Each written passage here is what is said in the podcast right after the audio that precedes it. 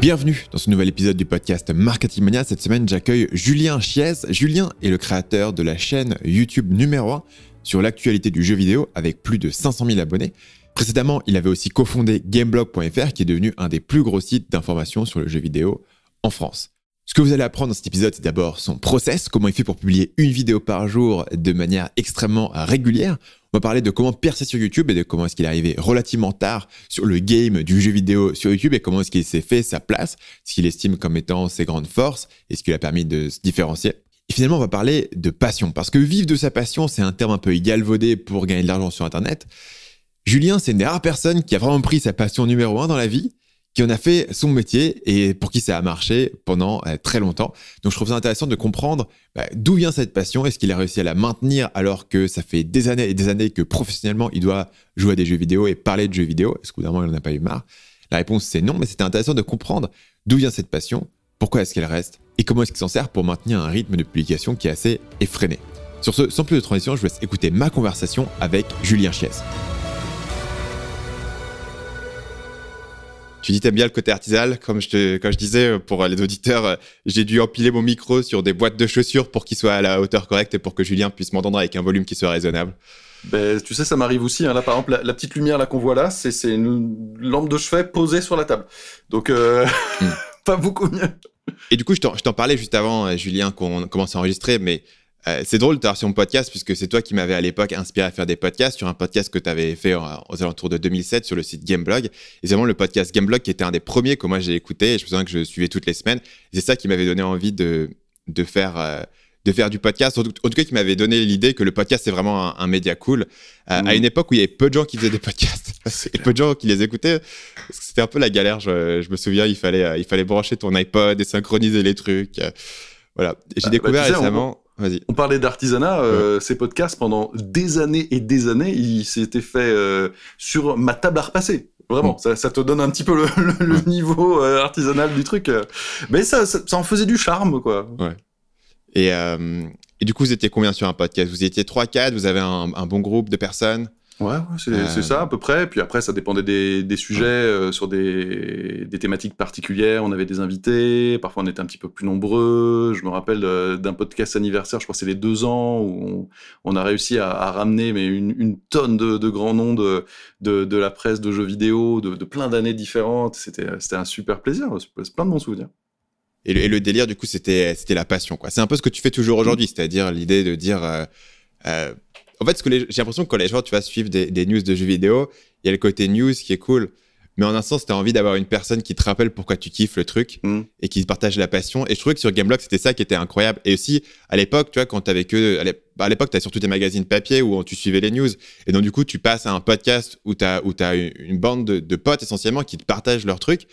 Ça donnait, euh, du coup, t'avais, avais beaucoup plus que tu venais chercher, tu vois, la, la passion du truc et le kiff et juste pouvoir parler de, pouvoir parler de, des expériences de tout le monde. Et je me souviens à l'époque, moi, ce que je, ce que je kiffais chez vous aussi, c'était le côté. Euh, il y avait vraiment une historique, tu vois. C'était, moi, j'avais à l'époque, tu vois, si je vous écoutais en 2007, j'avais 16 ans. Et donc, du coup, j'avais 5 euh, ans, on va dire, de recul sur le jeu vidéo. Pour un, le jeu vidéo, ça a commencé avec la Game Boy Color, tu vois. Hmm. Et, euh, et donc, du coup, chez, chez, vous, il y avait aussi ce côté un peu la, la passion du truc et de l'historique qui avait existé. Tu montes ta Game Boy? La bonne vieille Game Boy. Mais la brique, hein, euh, la noir et blanc. Parce que je suis un petit peu plus vieux que toi. Euh, moi, en 2007, j'avais 27 euh, ans. déjà, oui, je dis pas de bêtises, là j'en ai 41 maintenant. Mais ouais, mais t'as super résumé. C'est, tu sais, parfois aujourd'hui, j'entends, je, vois des gens qui peut-être ternissent un peu le terme passion ou le galvaude. Mais moi, je sais que c'est ça qui m'a fait venir aux jeux vidéo. C'est la passion pour euh, ces images animées, pour ces histoires, pour ces aventures. Et, je l'ai toujours, en fait, cette, euh, cette énergie, cette passion, euh, ce plaisir pour bah, décortiquer, décrypter un peu cette industrie. Et tu sais, enfin, je veux dire, qu'est-ce qui te fait te lever tous les matins? Moi, ça fait 25 ans que, que j'ai la chance de faire ce métier. Alors, de manière très différente hein, en 25 ans, hein, euh, mais bah, c'est parce que j'aime profondément ça. Et donc, bah, à cette époque, c'était déjà ça, euh, avec euh, aussi beaucoup d'insouciance d'une certaine manière, parce que c'était vraiment, euh, il y avait beaucoup de choses à défricher. Tu le disais très justement, les podcasts à l'époque, il n'y en avait pas beaucoup, et il n'y avait pas énormément de gens pour les écouter. Et puis, au fur et à mesure, bah, le truc s'est un peu construit. Et, c'est vrai qu'à ton image, il y a, beaucoup de gens qui nous ont dit que ça les avait inspirés à se lancer un peu dans cette aventure podcast qui objectivement demande pas beaucoup de matériel, machin, euh, juste avoir euh, des choses à dire, à raconter euh, de manière très subjective, et, c'est ça qui est cool. Ce qui, est, ce qui est fou dans ton parcours, c'est qu'il y a marqué partout, ça fait 25 ans de carrière, on se dit, bah, tiens, il a, quel âge Julien? Il a pas l'air si vieux que ça. Il faut que je lui demande quel produit de beauté il utilise pour avoir ce, ce visage jeune. Mais en fait, ce qui s'est passé, c'est que tu as commencé ultra jeune, en fait. Ouais. Ah, c'est vrai, euh, j'ai commencé, j'avais 16 ans. Euh, j'ai écrit ma, lettre de motivation le, soir de Noël, euh, je sais plus combien, 96, je crois. Euh, je l'ai envoyé à, au magazine que moi je suivais à l'époque, euh, Player One, Console Plus, euh, Joypad. Et j'ai reçu une réponse de Console Plus, euh, mais qui me disait bah notre équipe est constituée, donc euh, non. Et j'ai eu une réponse de, de Joypad. Ils m'ont dit oui, bah écoute, euh, passe à la rédac, etc. Et donc j'ai fait un petit test. visiblement, ça a été concluant. Et mon tout premier test, et eh ben c'est Suikoden, le RPG de, de Konami. et c'était ouais, je crois en 96 ou début 97 quoi. Et qu'est-ce qu'il y avait dans cette lettre? Parce que dans ma tête, je me dis des, lettres de candidature spontanée de gars de 16 ans dans des magazines de jeux vidéo. Il doit y avoir un paquet, tu vois. Ça doit, ça doit pas être non plus. Euh, c'est un peu le job de rêve que tu pouvais avoir à l'époque. Donc, ah euh, qu'est-ce bah. qui faisait, à ton avis, que toi, tu sortais un peu du lot à ce niveau-là? Bah, j'ai posé la question euh, quelques années plus tard, effectivement, au rédacteur en chef, Jean-François Maurice. il m'avait dit qu'il recevait beaucoup de candidatures. Moi, je ne le savais pas à ce moment-là, mais je crois qu'ils avaient mis une offre sur le, le Minitel, tu vois. Là, il y a des gens qui nous écoutent, ils disent, mais le mec est un dinosaure. Le Minitel, les gars. Euh, sauf qu'il prenait pas les lycéens. Moi, j'étais lycéen, tu vois, euh, j'avais 16 piges. Mais dans ma lettre, alors déjà, j'avais fait un fanzine euh, perso. Donc, c'est des petits magazines faits euh, soi-même et tout, qui s'appelait euh, Burning Paper. Que tu, tu l'as, tu l'as imprimé, tu le distribuais. Ouais, je l'imprimais et tout, je le ramenais à mes potes à l'école, etc. Tu vois, j'avais vraiment envie de le faire. Je faisais la maquette, je faisais tout déjà à l'époque, et parce que je kiffais vraiment ça. Et donc, je l'avais joint dans ma lettre. Et dans ma lettre, je sais qu'il y a un truc qui a fait peut-être la différence et qui a en tout cas donné envie de voir qui c'était ce mec-là c'est j'ai dit bah voilà moi j'ai fait les scouts euh, et euh, je suis le frère aîné de, de deux sœurs donc le, le, sens des responsabilités je connais et euh, si vous me prenez vous inquiétez pas je serai réglo je ferai tout à fond etc donc on s'est dit, ils ont dû se dire, c'est qui ce mec là, scout Quand t'as 16 ans, son CV, c'est j'ai fait les scouts et j'ai des sœurs. le grand frère, machin. Bon, et eh bah ben, écoute, hein, euh, aujourd'hui, je sais pas du tout si je conseillerais de faire ça ou, ou si même c'était une bonne technique, mais en tout cas, c'était spontané, euh, peut-être un peu naïf, mais ça a peut-être été le petit toi toi qui je crois reçois aussi beaucoup de de, de lettres de motivation etc parfois il y a un petit truc qui sort du lot et qui fait que tu as envie de voir la personne et ben voilà. Vraiment le tu vas recevoir beaucoup de lettres, mais la plupart sont assez, euh, sont pas extrêmement euh, persuasives en fait. Et je pense que le côté d'une personne qui a fait un fanzine, en fait, il y a relativement peu de gens qui ont fait des choses. Il y a beaucoup de gens qui disent qu'ils veulent faire des choses, et relativement peu de gens qui les ont vraiment faites. Et en fait, si tu regardes aujourd'hui par, rapport à ce que moi, ce que je fais, si tu fais euh, du contenu sur YouTube et tu fais du business en ligne, etc., en fait, la barrière d'entrée, elle est assez faible. C'est-à-dire que une personne n'a pas forcément besoin d'avoir réussi un truc et d'avoir fait un truc qui marche, mais d'avoir déjà fait des vidéos. tu vois, c'est si tu as un téléphone et tu peux faire un logiciel de montage gratuit, tu peux essayer de faire des vidéos. Alors elles sont, elles sont bien, elles sont pas bien, c'est une autre question. La, première question, c'est est-ce que tu as fait déjà la démarche de le faire? Et en fait, rien qu'avec cette étape-là, tu élimines en fait effectivement pas mal de gens. Euh, moi, j'avais eu récemment un gars qui m'a contacté pour faire tu une analogie par rapport à ça. Euh, c'était plus pas si récemment que ça, ça fait environ euh, ouais, ça fait, neuf mois parce qu'il maintenant il bosse avec nous et la manière dont il m'a convaincu, c'est un gars qui tu as sort de ses études, etc. En fait, il a pris une de mes vidéos il l'a traduit en anglais et il a retourné la vidéo lui-même en anglais. Il m'a envoyé un message en me disant bah tiens tu devrais faire ta chaîne en anglais. Et je me suis dit voilà la démarche tu vois, elle est là. Il a fait l'effort de, de, prendre la vidéo, de la transcrire, de la traduire, de, la retourner pour me montrer un peu comment ça pourrait être. J'ai dit bah voilà une personne qui est capable de de, de se retrousser un peu les manches, tu vois. Et je pense qu'à une époque comme ça, tu vois une personne qui, est, qui a tellement de, de passion et d'envie qui va faire son propre magazine et le distribuer aux gens qui faudrait bien le lire. Surtout que c'était un petit peu plus compliqué à faire à l'époque, hein, parce que aujourd'hui on a vraiment des outils dans tous les sens. Là, je devais... moi j'avais pas d'ordinateur à la maison, tu vois, donc on devait aller, j'allais chez le... au, au, bureau de ma maman, machin, je m'arrangeais pour faire imprimer les trucs, j'allais dans un truc pour, tu sais, les, photocopier euh, fois 10 exemplaires, je mettais mes, mes petits sous de l'époque, euh, c'est ouais. Ouais, c'est drôle. Ah, donc, la maquette, par contre, je peux te dire, c'était l'enfer. Hein. tu devais, tu devais quasiment tout découper à la main, non C'est ça Tu devais. ah non, mais je faisais des. Bon, cela dit, les maquettes des magazines de l'époque étaient quand même aussi particulières avec notre regard d'aujourd'hui de 2021, mais, mais tu sais, t'avais des espèces de gros aplats, des espèces de flèches, des trucs comme ça, voilà, enfin, c'était un peu kitschos. Mais voilà, j'avais 16 ans. ouais, c'était fait maison, c'est cool. Ouais, euh, et donc, du coup, euh, on va pas faire l'historique entier de, de, ta carrière, puisque 25 ans de carrière, ça va être long, mais euh, voilà, c'était il y a 25 ans, tu commences dans le magazine papier. Après, grosso modo, tu vas, tu vas faire plein de choses différentes, mais une grande étape, c'est quand même, euh, tu, tu, fondes le site Gameblog sur lequel tu mm. vas rester 10 ans entre 2007 et 2017, qui est devenu, du coup, euh, j'ai découvert le deuxième site de jeux vidéo en France, derrière jeuxvideo.com. Ce qui est assez énorme. Ouais, ouais, Aujourd'hui, je sais pas trop, mais parce que on, le verra dans la conversation. Moi, je suis pas quelqu'un de très nostalgique. J'aime beaucoup avoir des souvenirs. J'ai des souvenirs incroyables de mm. Gameblog, j'ai des souvenirs incroyables de Joypad, etc. Mais mais je suis pas dans la nostalgie, donc je me, tu sais, je me repais pas constamment de ce qui s'est passé. Il y, a juste une étape entre qui, à mon sens, est importante pour euh, expliquer le après du YouTube. Uh-huh. C'est j'ai quand même fait 11 ans de télé. Et euh, pendant ces 11 ans, quasiment, en fait, je travaillais à Bouyaka avec Bertrand Hamar. Euh, enfin, 11 euh, ans, il n'y a pas eu 11 ans avec Bertrand Lamar, mais j'ai fait du Game One aussi, euh, j'ai fait pas mal de choses. Et il y a eu une période où, pendant plusieurs années, bah, toutes les semaines, en fait, j'étais rédacteur en chef, euh, j'animais les émissions, mm. je m'occupais aussi un peu de la prod. Et je pense aussi, quelque part, tu vois, que les choses qui m'ont amené à YouTube, bah, j'ai été habitué à parler devant une caméra, quoi. Mm. Beaucoup, beaucoup, beaucoup, beaucoup, beaucoup, beaucoup, beaucoup. Et quand tu veux faire des vidéos plus tard, ça aide.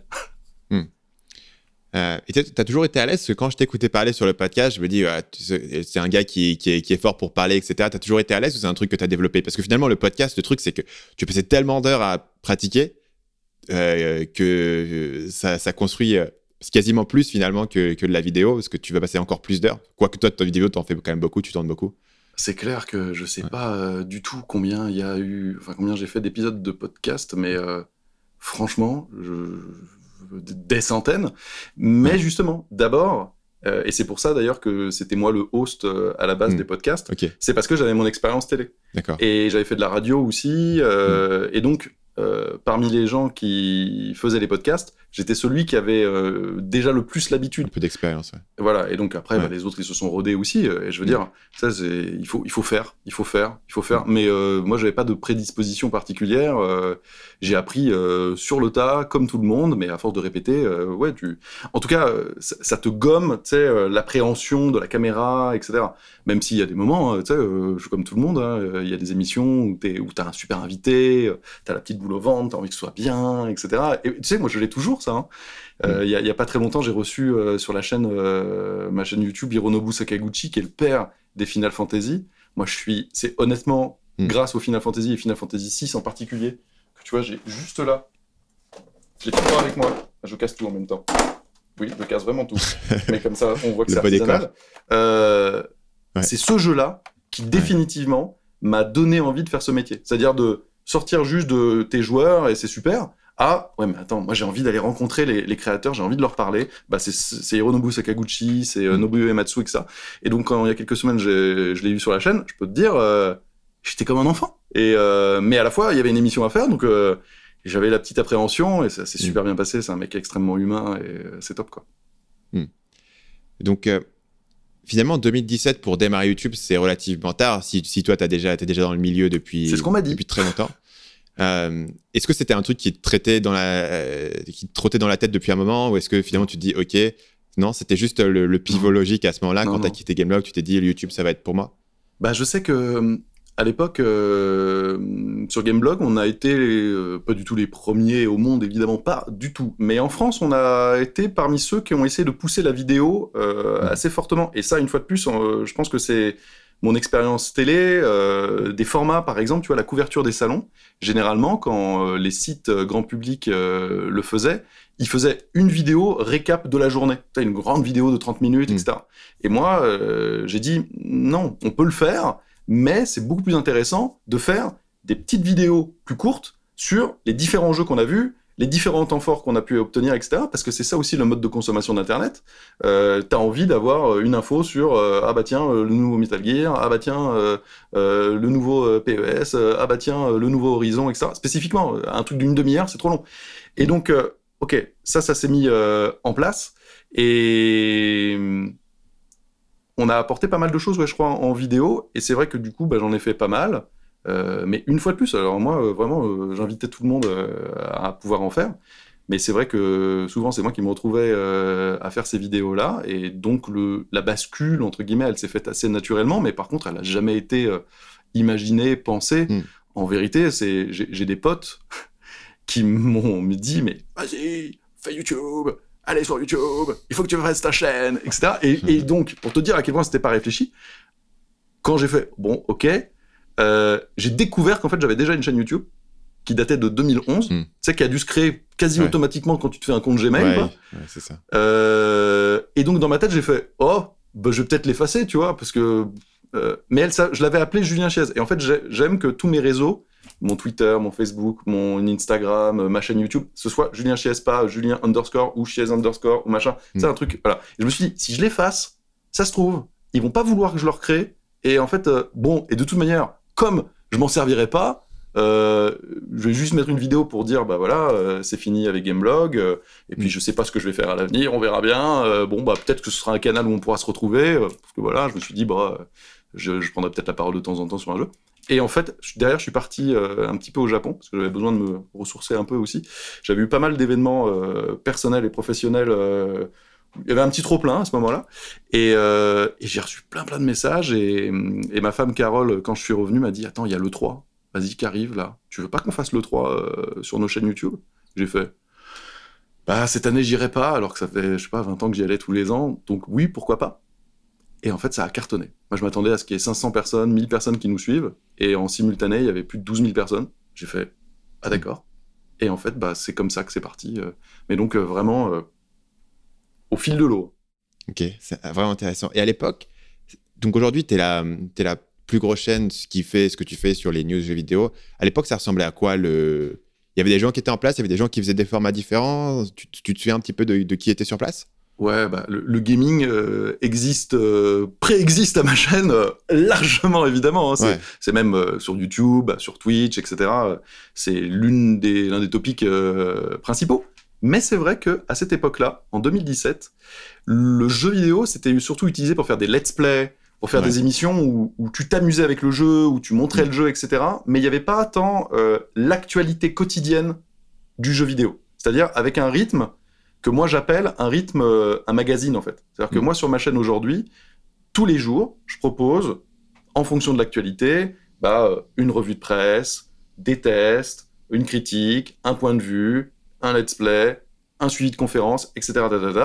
Euh, des interviews. Je fais beaucoup, beaucoup d'interviews d'acteurs de, de l'industrie parce que c'est vraiment quelque chose que, que j'aime et que c'est pas les choses qui font le plus de vues, mais je m'en fiche, c'est pas mm. grave. Moi, je, et je sais que ça fait plaisir à plein de gens et moi, c'est la chose qui m'intéresse, l'une des choses qui m'intéresse le plus, donc euh, je me crois ce, ce plaisir-là.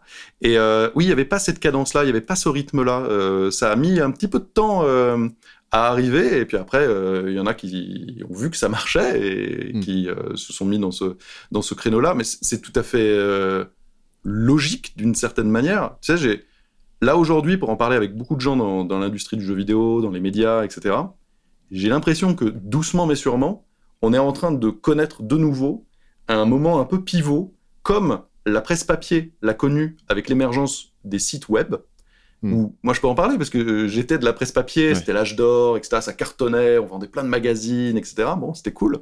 Euh, et puis bon, il commençait à y avoir les petits blogs, les petits sites, euh, machin. On les regardait. On a, dans Joypad, on avait même une rubrique qui s'appelait Netpad qui faisait des petits filets sur les news du web, tu hmm. vois, c'était un peu oh exotique, qu'est-ce que c'est que ce truc, tu vois, oh, des petites news, machin.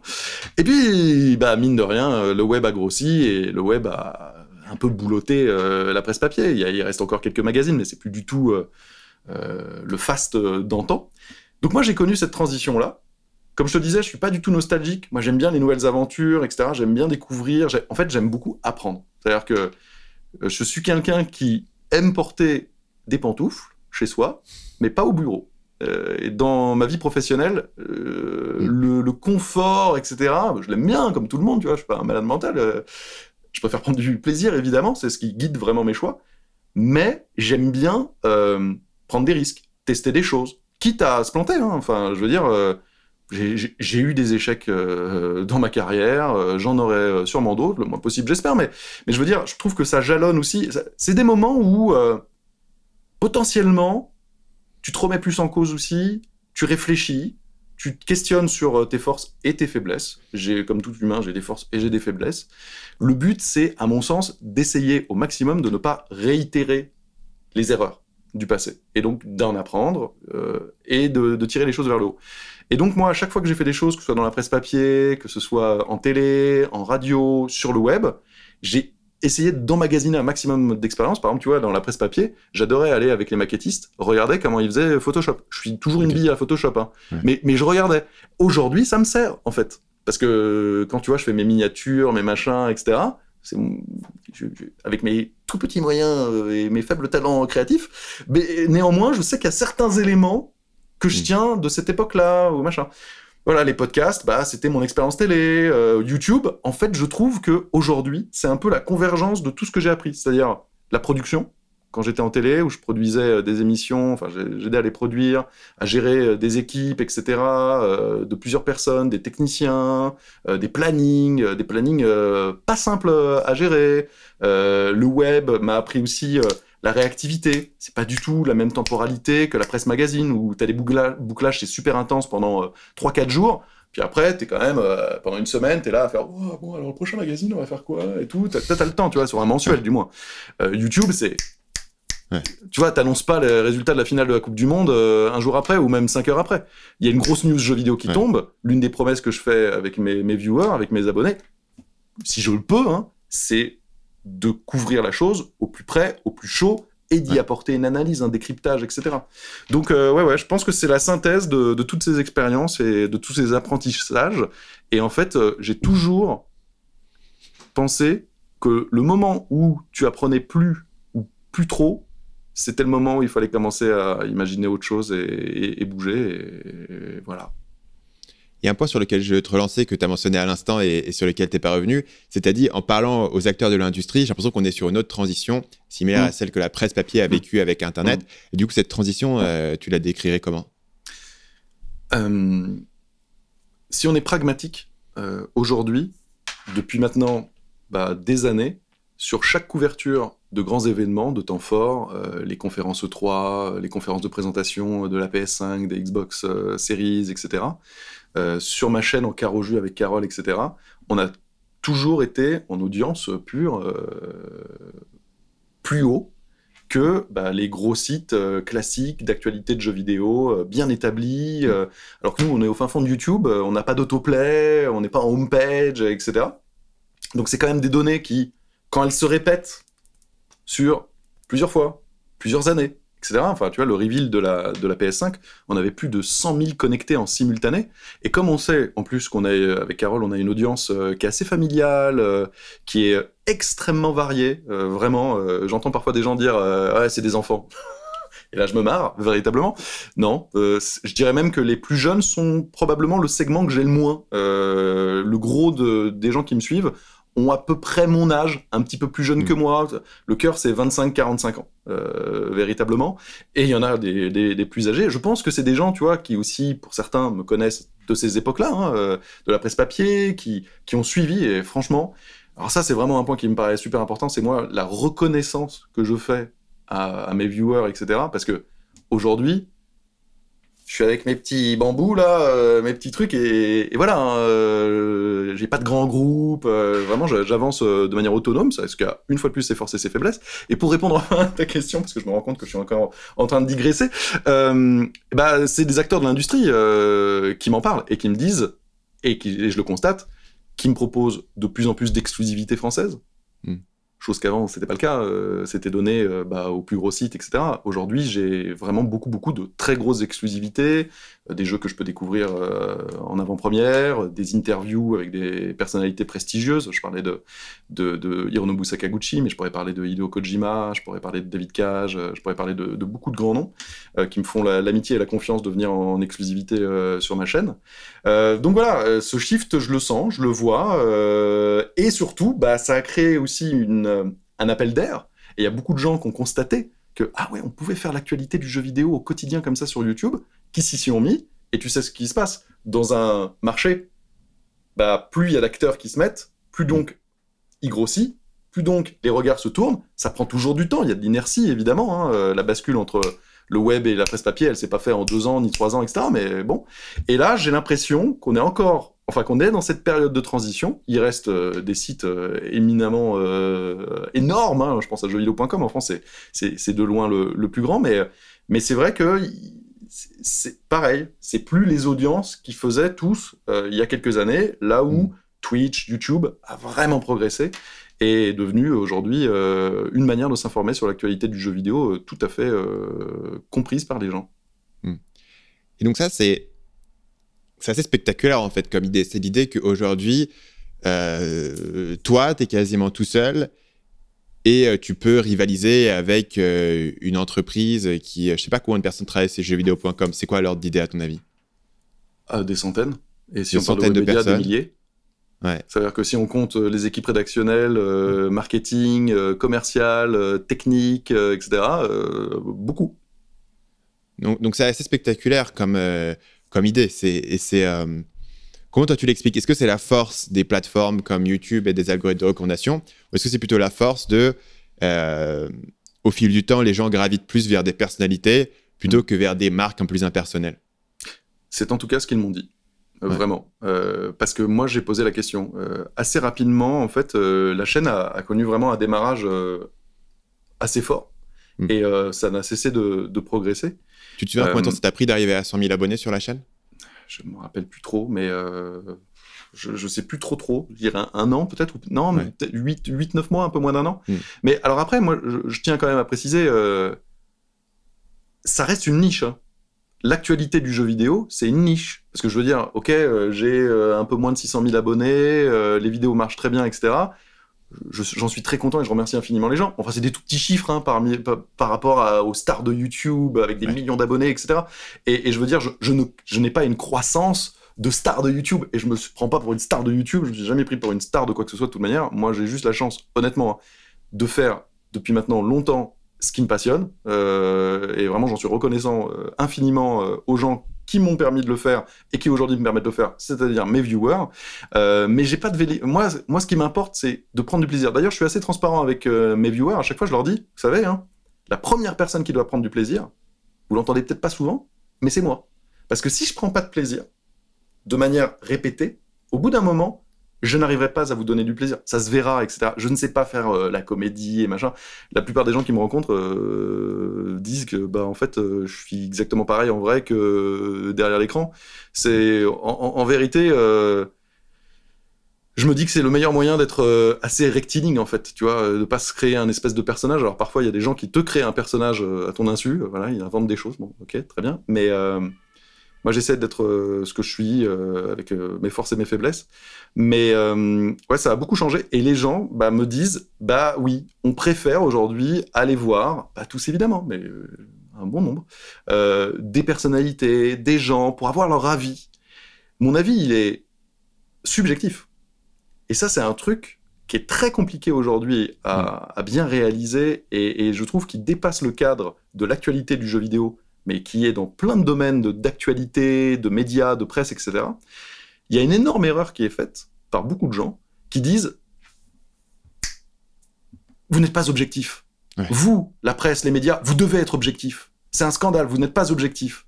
Alors, je vais pas parler euh, pour tous les domaines, mais dans mon domaine, qui est l'actualité du jeu vidéo, qui est un domaine en plus de divertissement, euh, éminemment de passionné quand même, à la base. Il y a des choses sur lesquelles tu peux être objectif. C'est la technique. quelle est la taille de cette boîte? Objectivement, tu peux pas inventer si c'est 12, 14 ou 13. Tu prends un truc et tu mesures et machin. Quel est le poids de la boîte? Est-ce que euh, la console, elle tourne à combien d'images par seconde, etc. Tout ça, ok. Mais après, c'est de l'appréciation artistique, en fait. Est-ce que l'histoire, l'aventure, le graphisme me plaît, ne me plaît pas? Moi, je trouve que bah, ça s'appelle un édito. Et l'édito, c'est subjectif, c'est pétri de la culture de la personne qu'on écoute, etc. Moi, je ne prétends jamais avoir l'avis euh, juste et bon, etc. Je donne mon avis, j'essaye de l'étayer au maximum d'arguments. C'est pour ça que dans tous mes tests, par exemple, je mets toujours les forces et les faiblesses. Même un jeu qui est très bon, tu arrives toujours à trouver des petites faiblesses. Même un jeu qui est très mauvais, tu arrives toujours à trouver des petites qualités. Pour que les gens aient un maximum de, de vision générale de ce que c'est. Mais après, in fine, c'est mon avis. Et j'invite les gens à les comparer avec d'autres avis et de se forger le, leur à, la lumière de tout ça. Mais euh, c'est, à mon sens, c'est un biais que beaucoup de gens ont, hmm. c'est euh, de vouloir prôner l'objectivité dans des domaines où non. Moi, je vous le dis, c'est faux. Les gens qui vous diront les yeux dans les yeux, je fais un test objectif, hmm. c'est pas vrai. c'est pas vrai. Ou alors, si tu, si j'ai aussi le même commentaire et j'ai remarqué que si tu retires toute la subjectivité, en fait, le test, c'est juste la page Wikipédia. Tu as la bah date de sortie, la personne qui l'a créé, euh, et, c'est à peu près tout. Parce que moi, j'ai un peu le même commentaire. Tu vois, les gens vont me dire sur une vidéo, bah, en fait, t'es pas objectif dans ton analyse. Hmm. Le truc, c'est que si mon analyse, elle était objective, elle avait aucun point de vue, bah, finalement, j'aurais juste une liste de faits, tu vois, et ce serait une page Wikipédia pas extrêmement intéressante de dire, voilà, ah ce qui s'est passé, et voilà, euh, il a dit ça, il a dit ça, bon, bah, salut les enfants, à la prochaine, quoi. À partir du moment où il y a une analyse, si les gens viennent te voir, c'est pour avoir un point de vue, sinon ils peuvent aller n'importe où. Et la personne qui a un point de vue, euh, qui est un petit peu différent et qui est un petit peu qui est subjectif, bah, c'est ça qui va faire que tu es différent et que les gens viennent te voir. Sinon, ils pourraient voir n'importe quelle chaîne YouTube euh, qui raconte les mêmes faits que toi, où les faits ils mm. sont publics et n'importe qui peut aller les trouver. Quoi. Bah, je vais te donner un exemple euh, récent qui a fait beaucoup réagir, etc. Moi, je joue, je suis un joueur, je, je, joue à énormément de jeux et depuis des années, etc. Ok. Mais du haut de mes 41 ans et maintenant en papa, euh, j'ai peut-être perdu un petit peu de dextérité, euh, et puis j'ai jamais été euh, le hardcore gamer de dingue en termes de, de, de, manipulation, etc. Moi, en plus, les, le genre de jeu que je préfère, c'est plutôt les jeux d'action, aventure, etc. C'est pas euh, les titres les plus frénétiques. Et il y avait un jeu que j'attendais vraiment qui s'appelle Returnal, où c'est des boucles temporelles, etc. C'est un roguelite et tout. J'ai trouvé l'univers incroyable, un peu Alien, Prometheus. tu vois, c'est sur PS5, les graphismes étaient magnifiques, la DualSense. Bah, tout ça, euh, très objectivement et subjectivement, m'a beaucoup plu. Mais la difficulté du jeu m'a opposé un mur. Mais vraiment. Qui m'a, je n'ai pas mm. réussi. J'y ai joué. J'y ai joué. Genre 10 heures. Et j'arrivais pas à progresser. Et donc, c'est posé la question à moi. Genre, bah, je dis quoi? Genre, je fais mon test en disant ouais les graphismes sont vraiment super hein, l'ambiance est trop géniale etc mais en fait euh, bah, je sais pas la durée de vie je la connais pas parce que j'ai vraiment pas réussi à aller euh, assez loin à mon sens etc donc j'ai fait ce qu'on appelle un enfin ce que j'ai appelé un non test pour le dire ouvertement. Donc bah tout ce que j'ai pu constater je vous en parle et ensuite voilà. Et après je le twistais en édito en disant, parce que c'est un sujet qui revient de temps en temps et sur lequel je trouve il y a des choses à faire dans cette industrie, euh, l'accessibilité, la difficulté, etc. Et est-ce que, sur ce genre de jeu-là, ça dénaturerait totalement? Est-ce que les développeurs ne peuvent pas imaginer peut-être des moyens innovants hein, que voilà Et j'arrivais avec certaines propositions, pas uniquement juste des modes de difficulté, mais peut-être euh, euh, un mois après la sortie, proposer des choses, des aides pour des joueurs, machin, pour garder, tu vois, les joueurs les plus hardcore qui veulent leur truc au début, machin, pas de problème. Enfin, bon, pour une partie du public, pas tous évidemment, mais je me suis fait mais déchirer, mais déchirer complètement. Alors évidemment, ceux qui sont insultants et machin, ça me passe au-dessus, euh, je, m'en fiche, euh, voilà. Euh, parce que je trouve que c'est pas une méthode de dire, mais, mais dans le lot, il y en avait qui, qui avaient des avis qui disaient ouais, mais ça va dénaturer, etc. Et je les ai entendus et franchement, c'était super intéressant. Et, et, en vérité, tu vois, ça a pu faire évoluer même ma perception mm. de mon postulat initial et c'est ça qui est très intéressant. Mais voilà, moi, ce que je fais, c'est j'expose des avis et je sais que dans le monde du jeu vidéo, où c'est très réactif, où il y a vraiment des communautés très fortes, où il peut y avoir de véritables clivages, parfois, à mon sens un peu dommage, mais bon, c'est comme ça, entre les différentes consoles, euh, machin, l'appartenance un peu PSGOM, tu vois. Ah. c'est pour ça que moi je parle plus de match que de guerre, mais c'est vrai que pour certains c'est un peu euh, vindicatif, quoi. Mm. Et bah comme moi, ça fait 25 ans que je donne des avis, et bah forcément, t'as des gens qui apprécient, t'as des gens qui aiment pas, mais bon, bah pour autant, moi je vais continuer à donner mon avis, hein, jusqu'à ce qu'il y ait des gens qui m'écoutent. il y a un point là que, qui est important en termes de performance sur YouTube, c'est qu'en fait, une vidéo comme ça qui, qui, va être méga controversée mm. va généralement mieux marcher et booster plus ta chaîne qu'une vidéo où tu aurais dit en fait euh, ce que tout le monde dit sur le jeu. Parce que tout d'un coup, il y a une raison pour les gens de venir te voir, mm. euh, puisqu'ils sont contents, ils sont pas contents. Il y a une raison pour engager. Et on sait que les gens qui sont pas contents commentent beaucoup plus ah que les gens qui sont contents. Tu crois, Stan? Donc ils boostent, donc ils boostent ta vidéo à fond. Donc tu vois, je dis, moi j'ai j'ai euh, j'ai un auteur de mes scripts, il me met des trucs et me met en commentaire. J'ai mis ça pour que les gens réagissent. Et il y a eu des trucs, des trucs débiles. L'autre jour, il a mis, on l'a pas gardé, mais en gros, il, il avait mis euh, si tu viens acheter une chocolatine chez ton boulanger. Parce qu'il sait que si tu mets chocolatine dans ta vidéo, je vais dire mais non, ça s'appelle un pain en chocolat. tu vois, tu peux créer, bah, tu, peux, tu peux créer des trucs incroyables sur YouTube. Et finalement, c'est ça aussi qui va vraiment euh, euh, faire qu'une vidéo fonctionne parce que il y a, y a, y a de, Stan, que par exemple dans l'exemple que je t'ai donné là et tout, euh, moi, mon but, c'était pas ça. Euh, et en vérité, euh, c'est rarement le cas. Moi, mon but, c'est d'exprimer une opinion. Et, en vrai, en vrai, hein, je pensais pas.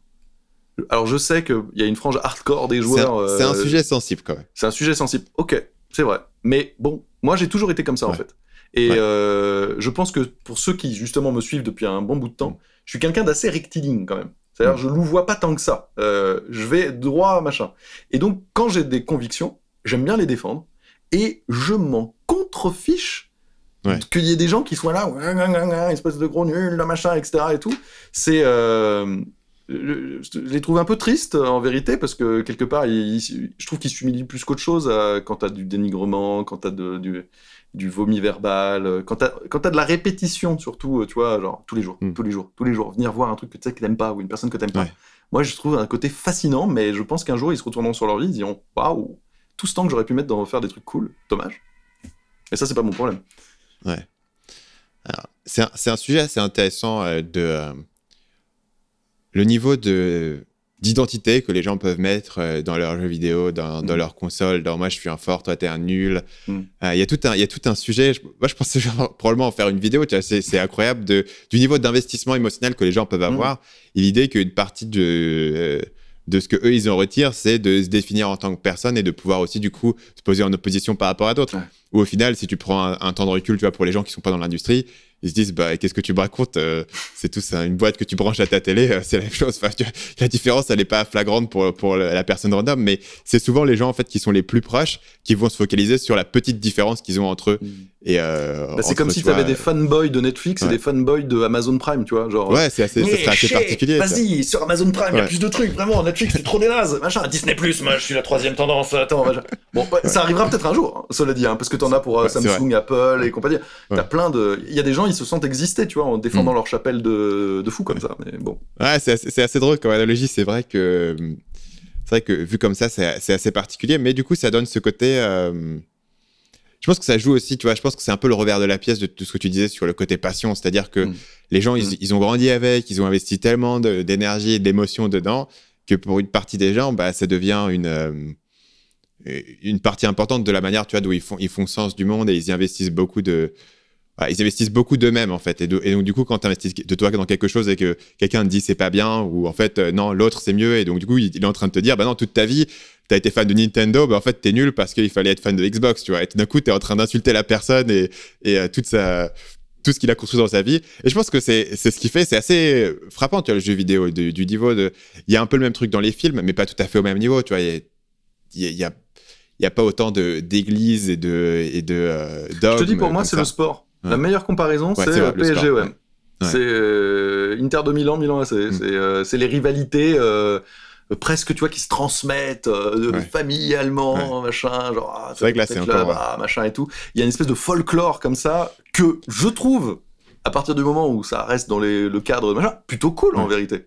Tu vois, bah, ça, rend ça devient excessif comme tout. Finalement tu vois, ça, ça, ça, donne du sens au match. Il y a, il y a, il y a une histoire derrière, il y a un enjeu qui est mmh. plus que bah, on va jouer. Au final, il y a un gagnant. Quoi. Il, y a, il y a un côté. Et, euh, et, tu sais, moi, je suis pas de ceux. Il y, a des gens qui voudraient, là, c'est un peu la nouvelle tendance, genre. Euh, alors, il n'y a pas de guerre de console, il n'y a même pas de rivalité, il n'y a rien, en fait, tout le monde s'aime bien, etc. C'est pas vrai. Moi, je trouve que, oui, alors, le terme guerre des consoles est peut-être un peu désuet aujourd'hui. Tu vois, je te disais, à titre mmh. personnel, j'utilise depuis un bon bout de temps maintenant plutôt le terme match Je trouve qu'il représente mieux ça. Mais évidemment que PlayStation, Sony a envie d'être leader du marché. Évidemment que Microsoft, Xbox, ils ont envie d'être leader du marché. Évidemment que euh, publiquement, ils sont un peu genre ah machin, mais que bon, ils essaient quand même de tirer la couverture et de jouer avec leurs armes, etc. Chacun, voilà. Mais on peut le faire. C'est une rivalité, c'est du business quand même hein, derrière. Mm. Euh, c'est pas juste le monde des bisounours, etc. C'est une fois de plus, c'est quand ça devient excessif et, tout. Mais d'ailleurs, en vérité, les constructeurs le disent assez souvent. Hein, euh, je crois que Phil Spencer l'a même dit assez ouvertement. Phil Spencer, c'est le boss de Xbox. Il dit le, le, pire, c'est les fanboys. Hein. Parce que eux, en fait, ils se, ils vont l'étape d'après, quoi. C'est-à-dire que tu peux soutenir ta marque, trouver que la Xbox c'est mm. super, la PlayStation c'est super, la Nintendo c'est super, euh, ce que tu veux, quoi. Préféré, tu vois. On a tous des préférences. Mais quand tu veux, en fait, quand tu, ton plaisir c'est que celui d'à côté il échoue, ou il va pas bien, ou euh, il est moqué, ou machin, là par contre, bah là c'est pernicieux. Ouais. Je me demande d'ailleurs, tu parlais du PSG, je me demande si ça va être un truc générationnel, tu vois. Je me demande si les enfants qui grandissent aujourd'hui dans une famille PlayStation, ils vont grandir et, étant fans de PlayStation, euh, si ça se transmet. Ça, ça, va finir Roméo et Juliette, quoi. Mon fils, tu es PlayStation, ma fille, tu es Xbox. Ce n'est pas possible, vous ne pouvez pas, être ensemble. Ça ne peut pas marcher. On n'a pas assez de port HDMI sur la télé, désolé les gars. euh, je, veux, je, veux, revenir pour, pour faire une transition un peu abrupte sur un élément dont tu as parlé tout à l'heure, mais sur ton rythme de travail. Mm. Euh, je crois que tu t'as déjà vu ma chaîne et tu connais mon, rythme qui est assez euh, posé. Euh, toi, tu publies des vidéos, parfois tu publies plusieurs vidéos par jour. Mm. Comment tu t'organises?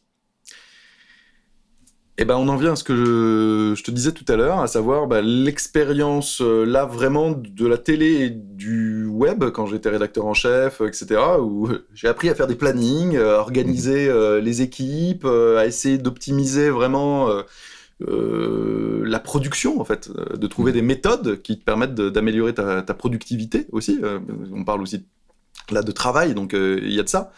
Si je devais recommencer tout à zéro à chaque fois, remettre tout mon setup et machin, non, c'est pas possible, j'arriverais pas à avoir cette cadence-là. Donc il y a des choses, et je le, vois souvent sur ta chaîne, t'en parles aussi de ces gains de productivité, ou les, mm. quand tu fais des vidéos bilan sur je voulais te faire tant de vidéos, j'ai essayé de faire ci, machin, et là. C'est super intéressant. Je pense que tous sur YouTube, à partir du moment où tu le fais vraiment comme ton métier, tu réfléchis aussi un petit peu ce genre de choses là. Euh, après, moi, j'ai vraiment, je pense, apporté ça, c'est-à-dire ce côté, euh, bah, c'est l'actualité. Et l'actualité, moi, je ne la maîtrise pas. C'est-à-dire que je suis dépendant de ce qui se passe. Par contre, quand ça tombe, je me dois d'être assez réactif et donc euh, d'avoir préparé un petit peu une base qui va me permettre de bien réagir, etc., euh, d'analyser. Je prends toujours ce petit temps de recul pour pouvoir euh, étayer un petit peu mes points, etc. Donc bon, et puis c'est une gymnastique, et une gymnastique où il y a des jours ça se passe bien, puis il y a des jours c'est la cata, hein, je ne le cache pas, parce que les gens ne voient que les bonnes prises, mais comme toi je pense, il y a des moments où tu fais mais c'est pas vrai, je n'y arriverai pas, je ne peux pas, euh, je bug, euh, ouais ouais, et puis là avec cette période quand même de, confinement, etc. Et euh, j'ai un bébé en bas âge du coup on a dû garder beaucoup à la maison. Ça a été vraiment un équilibre de s'occuper d'un enfant, préparer les choses. Donc il y a eu une espèce de course de relais avec Carole, ma femme, etc. Enfin toute une organisation, mais comme je disais tout à l'heure, c'est un peu dans ces trucs-là, un peu tac, qu'il y a une excitation d'essayer de trouver les meilleures manières de s'en sortir. Et voilà, bah écoute, ça n'a pas trop mal marché au final. Du coup, c'est quoi le, le cycle de, de production d'une vidéo? C'est-à-dire, tu te lèves le matin, tu, fais quoi? Tu lis, tu lis les news tu, tu Je lis les news, en vérité, H24. Mais, quand je dis H24, c'est H24. Ça veut dire que... Et si tu trouves un truc intéressant, tu, tu le mets quelque part, tu as un document particulier? Exactement, ouais. Je, je, me stocke des trucs, euh, machin. Euh, ce qui fait que généralement, je suis debout à 6 h du mat, quoi. Euh, et je finis rarement avant 20h, 21h. Hein, et toute la journée, globalement, est passée entre. Alors après, chaque jour a sa vérité absolue, mais dans la régularité, globalement bah, je vais tourner une première vidéo, après euh, je vais commencer euh, à dépiler un peu, répondre à, des mails, euh, checker un peu les plannings, s'il y a des invités, commencer à préparer les, questions, si j'ai un test à faire, bah, jouer au jeu, etc. Enfin, voilà, souvent les tests, par exemple, je joue hors horaire de boulot, c'est-à-dire le soir tard, hmm. à 22h jusqu'à je sais pas quelle heure du matin, et tout, parce que sinon en fait ça rentre pas, tout simplement, parce que j'ai pas d'équipe, tu vois, de quatre personnes euh, qui vont faire chacun un test euh, et machin. Et à la fois, c'est ce que les gens viennent chercher sur une chaîne qui porte le nom d'une personne, tu vois. Donc, quelque part, je le comprends. mais oui, par exemple, le bistrot du jeu vidéo, qui est un format qui est très apprécié, qui est un format de revue de presse, en fait, euh, quotidien, euh, un récap de l'actualité, euh, généralement c'est 5 news, etc. Bah, je vais essayer de sélectionner dans les 24 dernières heures les 5 news qui me paraissent les plus importantes, les plus impactantes, les plus intéressantes pour les gens qui me suivent, pour moi, etc. Bah ça, en fait, on va dire que le tournage, à proprement parler tournage, montage, réalisation et tout, c'est rarement moins de 3-4 heures, hein, euh, à peu près. Mais il faut compter bah, toutes les micro-minutes avant de euh, checker, regarder, passer un coup de fil, machin, ta, ta, ta. Et puis au final, de peut-être 12 news, en garder 5, 6, se dire, mm. aujourd'hui il y en a un peu plus parce que quand même là c'est dense, etc. Quoi. Donc, euh, ouais, ouais, il n'y a, y a, aucune, enfin, il y a aucune, sauf rares exceptions, vidéos qui se font, paf, paf, ah, c'est facile, tac. Ou si c'était facile, j'invite tous les gens à, le faire, hein, vraiment. Allez-y, let's go, les gars, euh, éclatez-vous. Et généralement, du coup, les, vidéos, tu les fais, tu les fais dans la journée, quoi. Tu n'es pas sur euh, un processus extrêmement long. Euh, tu es là, tu as un bloc de 3-4 heures, tu fais la vidéo et à la fin, quoi, elle sort. Tu fais le montage toi-même? Ouais. Moi, je fais, je, fais, je fais tout, de rares exceptions, mais genre très rares exceptions. Mais les montages, par exemple, c'est moi qui fais tout moi-même les miniatures, euh, Carole m'aide euh, aussi un, petit peu parce qu'elle touche bien ça, elle aime bien ça, et elle le fait plutôt chouette. Euh, ça dépend en fait. Les vidéos d'actu, c'est du show. Je peux pas les garder en fait. Tu vois, le truc qui tombe, je vais pas dire ouais alors attends celle-là, gros planning, je la mets dans deux jours. Non. Et, parfois d'ailleurs, c'est un peu frustrant parce que tu avais prévu une grosse vidéo, puis il y a un truc d'actu qui tombe et entre guillemets, ça amoindrit peut-être sa visibilité de celle que tu venais juste de mettre. Mais oui, mais je suis obligé de le faire parce que voilà. Par contre, il y a des vidéos plus intemporelles, genre des interviews, des rencontres, euh, machin, où là, ou bien des tests sur lesquels tu sais, on a des NDA, c'est-à-dire on mm. reçoit souvent les jeux en avance pour avoir le temps justement bah, d'y jouer, de se forger un avis et on a, euh, genre, vous pouvez, mais c'est tous les médias pareils, internationaux, hein, donner votre avis. Ça, ne veut pas dire, genre, euh, il faut que vous disiez ça, mais euh, c'est juste, vous pouvez donner votre avis, je sais pas, le mardi à 16h. Donc tu mm. sais que as cette deadline-là, et donc à toi de t'organiser dans le laps de temps pour bah, jouer au jeu, faire tes captures, faire ton montage, écrire ton texte, le, le, tourner, etc. Parfois, ça s'est joué à pas grand-chose. Hein. Pour, pour la sortir. Euh, ouais. et puis surtout, tu dois connaître ça aussi, mais euh, parfois l'encodage YouTube, il fait des choses cheloues. Et parfois, ça va super vite. Puis parfois, tu es là, tu fais, ça fait trois heures quand même là, non? Parce que là, maintenant, ça se rapproche. Euh, je pensais être bien, mais je suis plus si bien là. Parfois, c'est bizarre.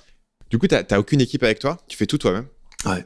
En fait, si, j'ai des gens avec qui je bosse, en l'occurrence, par exemple, Captain Ichiro, mais c'est pour ma chaîne secondaire. J'ai une, une, chaîne secondaire qui s'appelle Jeux Vidéo Flash, dans lequel, en fait, euh, pour ne pas inonder ma chaîne principale, parce que je trouve que c'est pas l'idée que j'en avais, peut-être que ça évoluera à terme, mais pour l'instant, c'est pas l'idée que j'en ai, de mettre les meilleurs trailers, parce qu'on avait beaucoup de demandes de gens qui veulent les bandes annonces, les trailers de jeux, etc. Mm. Donc on a créé ça. Mais il y avait beaucoup de gens aussi qui demandaient, par exemple, tu vois, sur euh, le bistrot du jeu vidéo, d'avoir euh, les news, mais au format séparé pas 10-15 euh, minutes de, trucs. moi, je veux juste la news. Euh, ah, bah, il y a peut-être Dead Space qui va sortir, va être annoncé le nouveau, etc. je veux juste ça. C'est d'ailleurs pour ça que ça s'appelle jeu vidéo flash. Parce que du coup, bah, c'est des formats euh, beaucoup plus courts. Et là, ça se retrouve là-dessus. Et là, je travaille avec Captain Ishiro, à qui je fais un petit coucou, qui assure grave, voilà, sur cette aventure-là. Et puis après, on a aussi la team des modos, etc. Donc en fait, il y a, y a quand même des gens, mais on va dire que sur ma chaîne principale personnelle, Julien Chiez, ce que vous voyez, c'est homemade. Et, ça, et ça aurait pas du sens pour toi d'avoir une personne pour t'aider sur le montage, par exemple C'est typiquement un truc que les youtubeurs euh, réussissent à avoir de l'aide dessus. C'est un truc qui prend beaucoup de temps. Euh, ça aurait pas du sens euh, pour, Pourquoi est-ce que tu l'as pas fait? Est-ce que tu le ferais? Est-ce que tu ne veux pas le faire? Stan, si tu savais à quel point ça fait des années que je me pose ce genre de questions. Vraiment, je le tourne dans tous les sens. Il y a peut-être des choses qui arriveront à terme, mais ma grande problématique aujourd'hui, c'est justement cette problématique de réactivité. Et pour être en courroie de transmission la plus directe, par rapport à la latence, que un, fait d'actualité arrive, tu le découvres, tu l'analyses, tu écris ton petit texte quand même, parce que voilà, tu montes le... Bon, si tu rajoutes un intermédiaire, c'est-à-dire je finis mon truc, ah, je prends mon truc, je fais un oui transfert, j'attends, je prends mon téléphone, je fais alors attends, pour le montage, j'aimerais que tu me mettes ci, que tu me mettes ça, que tu Le truc revient, je fais ah merde, parce que ça peut arriver. Ah merde, attends, je préférais que tu mettes. Euh, tu vois tout le temps qu'on perd. Et en mm. fait, bah le gain, il est pas. Et, tu le sais très bien. Euh, regarde les chaînes d'information en continu, les, radios, euh, France Inter. quand il y a un fait d'actualité fort, si tu analyses 4 heures après, il y a des. Si tu l'as déjà vu avant, si tu as déjà eu l'information, alors il y aura des gens qui viendront. Hein. Mais la, la fraîcheur est quand même un élément important dans la news. Pas dans l'interview, pas dans le reportage, pas forcément dans un test, hein, mais dans la news, dans la breaking news, un peu quand même. Hmm. Ceci étant dit, ouais, c'est intéressant. J'avais jamais pas vu ça comme ça. Ceci étant dit, je pense que, à mon avis, tu trouveras une solution. Tu parlais tout à l'heure du fait que tu as bossé pas mal sur les process de production. Hmm. En gros, là, il faut que tu aies. Euh, le principal problème, c'est de se roder en fait avec les gens. Au départ, tu prends des gens et tu dis, en plus de temps de, de, faire des retours à cette personne que de le faire moi-même. Euh, mais le but, c'est que la personne puisse être rodée sur ta manière de réfléchir, tes process, et que tu puisses trouver un moyen. Parce que, euh, après, peut-être que tu as, une force de travail, etc., mais le rythme que tu as semble assez, semble assez intense, tu vois, surtout avec mm. un, un, enfant en bas âge à la maison. Et, euh, et c'est vrai que d'un coup, tu retires le montage, c'est un poids significatif, tu vois, qui peut être retiré. C'est un bloc, un petit peu, c'est compliqué de. Tu peux pas vraiment avoir une personne d'autre qui enregistre, avoir une personne qui écrit, c'est compliqué, tu vois. Mais le montage, c'est un bloc continu euh, qui, peut, qui peut être séparé. C'est, euh, Et puis, il y a plein de choses. Tu veux publier plus, tu vois. T'as complètement, mais t'as 100% raison. en vrai, hein, euh, et je, l'ai bien, bien en tête. Bon, il y a beaucoup de choses qui auraient pu se passer l'année dernière, en 2020, mais avec toute la pandémie, la, crise, il y a beaucoup de plans qui ont été un peu mis par terre. Il y en a certains, du coup, qui ont, que j'ai complètement reconsidérés. tu vois, je, je, dirais même qu'il y a des organisations un peu à l'ancienne, mais c'est pas péjoratif, hein, de euh, les gens travaillent tous au même endroit, tous ensemble, etc. Ce qui permet là encore de juste avoir à se tourner et faire au fait, machin, ce qui est beaucoup plus rapide que je, te fais un Skype et machin, et tu m'as entendu, alors attends, au fait, euh, attends, il me répond pas, je sais pas pourquoi, euh, tu vois, ce genre de choses-là. je pense qu'il y a des choses qui vont arriver, mais sur d'autres styles de format, d'autres choses, etc. Clairement, je te le dis, mais la chaîne ne déjà la chaîne ne ressemble pas exactement à la même qu'au tout début, et, et, dans les années à venir, elle, évoluera mmh. encore, parce que parce que sinon, je me lasserai moi-même. Tu vois ce que c'est ce que je te exprimais. Et donc, comme j'ai pas envie de me lasser, par contre, je ne sais absolument pas euh, ce que je ferai dans deux ans hein, ou dans trois ans toi même en est conscient en tant que créateur de contenu, nous sommes dépendants quand même d'une plateforme, YouTube, qui du mm. jour au lendemain peut changer les algorithmes, sur lequel euh, tout peut changer, etc.